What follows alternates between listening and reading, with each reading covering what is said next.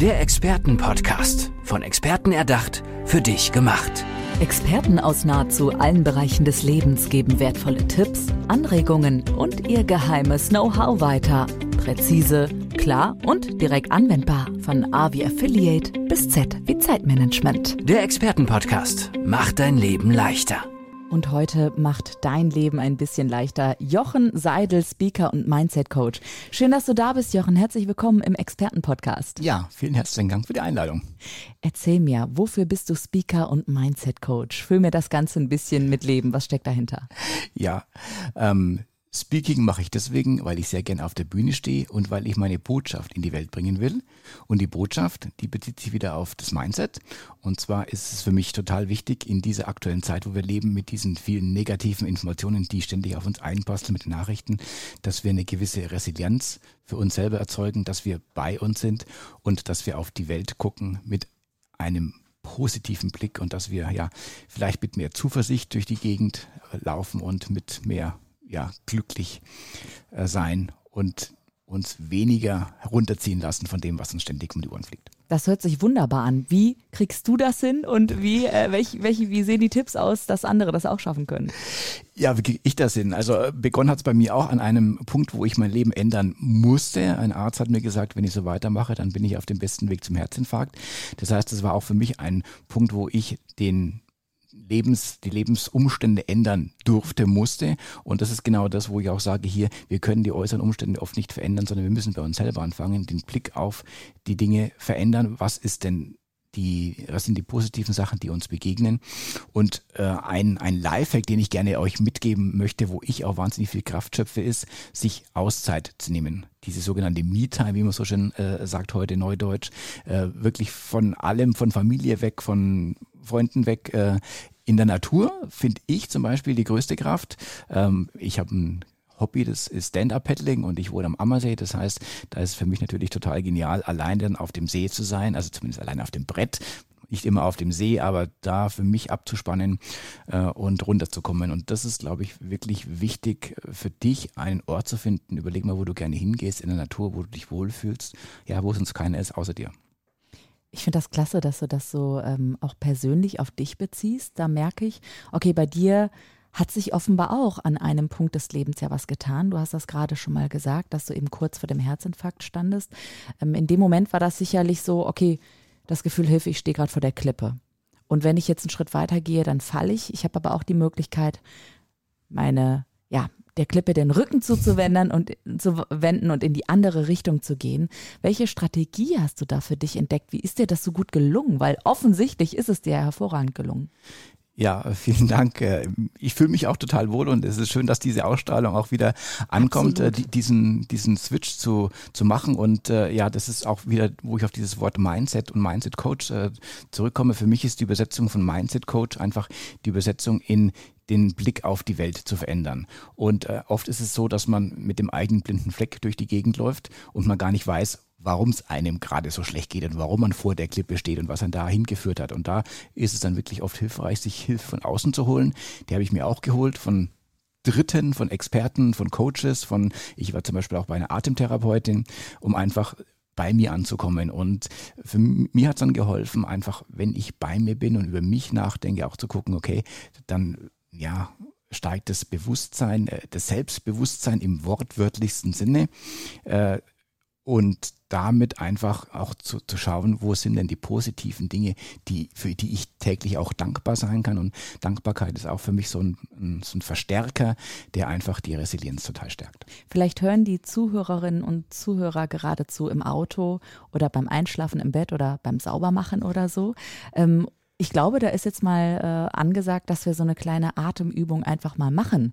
Hast du Lust, äh, Jochen, dass wir gerade mal in uns gehen und so ein bisschen eine Minute der Ruhe auch schenken und weitergeben, wie man wieder im wahrsten Sinne des Wortes, wie du gerade schön gesagt hast, Selbstbewusstsein erfahren kann? Ja, sehr, sehr gerne. Mhm. Also für die, die im Auto sitzen, gilt es jetzt nicht für die Autofahrer, sondern nur für die am Beifahrersitz. Dann setz dich einfach mal aufrecht hin, ähm, mit einigermaßen geraden Rücken beide Füße fest auf den Boden, dass du wirklich mit der Erde verbunden bist. Wenn du magst, dann schließe gern die Augen und dann nimm einfach drei tiefe, langsame Atemzüge. Einatmen und wieder ausatmen. Achte nur einfach auf deinen Atem. Wenn du diese drei Atemzüge gemacht hast, dann wirst du vielleicht merken, dass du auch schon viel ruhiger geworden bist. Du hast es jetzt auch vielleicht an meiner Stimme gemerkt. Ich habe es mitgemacht. Dann ist man viel mehr bei sich. Und das ist der, der erste Schritt, den du auch spürst in deinem Körper, wie, ja, wie du deine Resilienz aufbauen kannst, wie du bei dir sein kannst. Und wenn man diese Übung ja, auch über den Tag verteilt macht, vielleicht auch vor anstrengenden Terminen, vor Meetings, ähm, ja, vor einer Prüfung, vor von der Theorieprüfung in der Fahrschule, da ist meine Tochter gerade glücklicherweise durchgekommen. Äh, das sind lauter so Aspekte, wo man sagt, okay, wie kann ich denn den Stress einfach rausnehmen? Denn ja, der Stress ergibt sich automatisch durch die vielen mhm. Sachen, die wir haben, durch die Informationen, die auf uns einprasseln und da einfach sozusagen den Schwung ein bisschen rauszunehmen. Wieso haben wir eigentlich, und damit meine ich dich, mich, wir alle, wieso haben wir verlernt, zu atmen und genau in uns hineinzuspüren. Weil gerade während der Übung habe ich richtig gemerkt, wie meine Füße und Hände angefangen haben zu kribbeln. Ich wieder, mein, ich glaube, mein, wie ich spreche, ist gerade auch ein bisschen anders geworden. Ich bin sehr ruhig geworden. Wieso haben wir das so verlernt? Ja, das ist eine gute Frage. Das ist, glaube ich, ein, ein gesellschaftliches Phänomen, was, was ich beobachte, dass mit dieser, ja, mit dieser schnelllebigen Zeit, wir haben einfach einen wahnsinnigen, ja, Umschwung an neuen Entwicklungen, an, an neuen Informationen, an, an Flut. Wir sind, ja, wenn wir sozusagen uns geistig vielleicht, ich sage es mal, 100 Jahre zurückdenken, wie die Menschen da gelebt haben. Da die hat natürlich weniger Bequemlichkeit, aber die waren noch viel mehr bei sich. Die haben sich darauf fokussiert, äh, täglich ihr, ihr Brot zu verdienen und ihr, ja, vielleicht am Bauernhof zu arbeiten und haben das aber auch ganz gemütlich gemacht. Da kamen nicht die großen Maschinen, die einfach auf Zeit und Schnelligkeit und Stress ausgelegt waren, um möglichst viel in möglichst kurzer Zeit zu schaffen, sondern es war genau darauf ausgelegt, genau so viel zu machen, dass es für einen selber ausreicht. Und ja, sozusagen der, der Vorteil dieser Wohlstandsgesellschaft, die wir haben, hat zum, äh, zum negativen Effekt eben genau da, dass wir in diesem immer größer, weiter, schneller sind und jedes Unternehmen hat für das nächste Jahr noch größere Ziele, noch weitere Ziele und Wachstumsziele, die erreicht werden müssen. Das ist so ein Modus, der sich eingeschlichen hat und ja, der uns dazu gebracht hat, wo wir jetzt gerade sind. Und ja, den Status quo, den wir, glaube ich, heute erreicht haben, den verkraftet auch die Natur nicht mehr. Also wir sind hier wirklich an einem Scheidepunkt, wo wir uns darauf einstellen dürfen oder müssen, dass sich große Dinge verändern werden. Und das ist eben auch meine Botschaft. Wir können uns dem nicht verschließen. Es wird definitiv passieren, egal ob wir es wollen oder nicht. Äh, den Tipp einfach und den Hinweis, den ich dabei habe, versuche es positiv anzugehen. Lass dich darauf ein. Die Veränderung wird kommen und sehe möglichst die Chancen auch darin. Also es gibt auch so viele Unternehmen, die ich hier auch kennenlernen durfte, die jetzt auch Richtung Nachhaltigkeit umswitchen. Und äh, vor kurzer Zeit habe ich sogar vom Audi-Chef Deutschland gehört, der möchte die, das Tempolimit auf Autobahnen einführen. Was für eine Veränderung. Gerade aus der Autolobby selber kommen diese Vorschläge, wo ich sage, wow, was ist das für eine Aussage? Und das ist alles für mich so ein Indiz. Ja, in einer Zeit der Veränderung müssen wir uns auf die Veränderung einfach einstellen und sie zulassen. Mhm. Schön, dass du das gerade so angesprochen hast, auch dass das im Business-Kontext langsam mal mit der Resilienz und Nachhaltigkeit auch ankommt. Ich ähm, höre nämlich auch immer wieder in Interviews genau diese Veränderung. Ähm, glaubst du, dass wir schon an einem Punkt sind, auch jetzt 2022, 2023, dass sich langfristig etwas verändern kann? Und was braucht es eigentlich, um dahin zu kommen im Business-Kontext mit der Resilienz? Da mache ich mir seit sehr langen Gedanken drüber, wie denn der ideale Weg aussieht. Und ich habe großes Vertrauen in die Unternehmen, in die Unternehmerinnen und Unternehmer und Unternehmen selbst, dass die für sich Wege finden werden. Die Innovation steckt in Unternehmen. Jeder ist sein eigener Spezialist am besten in seiner Branche, in seiner Nische, um dort ja, sein, sein Business vielleicht zu verändern, um ja aktuell ähm, auch energiesparsamer vielleicht umzugehen, energiesparsamer zu produzieren. Und ich glaube, da steckt der, der Kern drin oder die Chance drin, wirklich was zu verändern, äh, indem man einfach auch sagt, okay, wie schaut denn mein Unternehmen morgen oder übermorgen aus und kann es überhaupt überleben?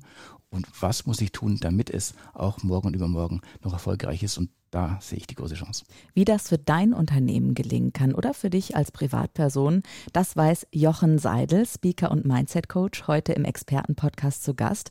Jochen, woher kommt deine ganze Expertise und aus welcher Branche kommst du eigentlich, dass sich das dann so ergeben hat, dass du dieses Wissen weitergeben möchtest?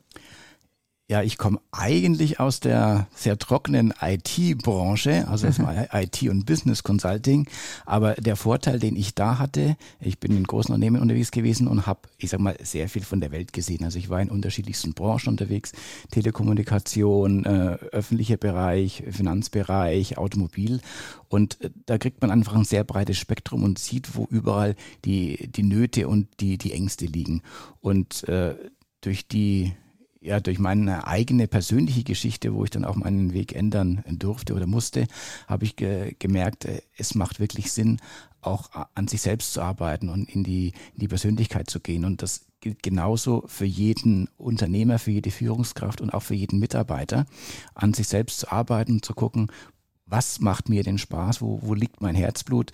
Denn sowohl der Unternehmer ähm, soll mit Freude früh aufstehen, wenn er in die Firma geht, als auch äh, dann die, seine ganzen Mitarbeiterinnen und Mitarbeiter, dass die auch Freude an dem Unternehmen haben, wo sie gerade sind und dass sie den Mehrwert sehen und dass es auch sinnstiftend ist.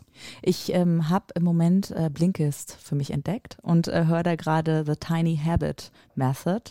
Ähm, das heißt einfach nur, dass genau das, was du sagst, dass diese Freude wieder da sein darf und große Veränderungen anstehen können, ja auch, damit es in eine Leichtigkeit geht, häufig an der Umsetzung scheitern, weil die Ziele viel zu hoch angesetzt sind. Kleine Schritte die werden manchmal zu klein gesehen. Also Beispiel, typisches Beispiel abnehmen, hat jetzt nichts mit Business zu tun, ne? Aber ähm, dass man dann sagt, ich will jetzt 10 Kilo abnehmen, Bums, und ich will jeden Tag laufen gehen. Anstatt zu sagen, ich möchte laufen gehen und nach der Arbeit sich einfach die Turnschuhe mal anzuziehen, das reicht schon.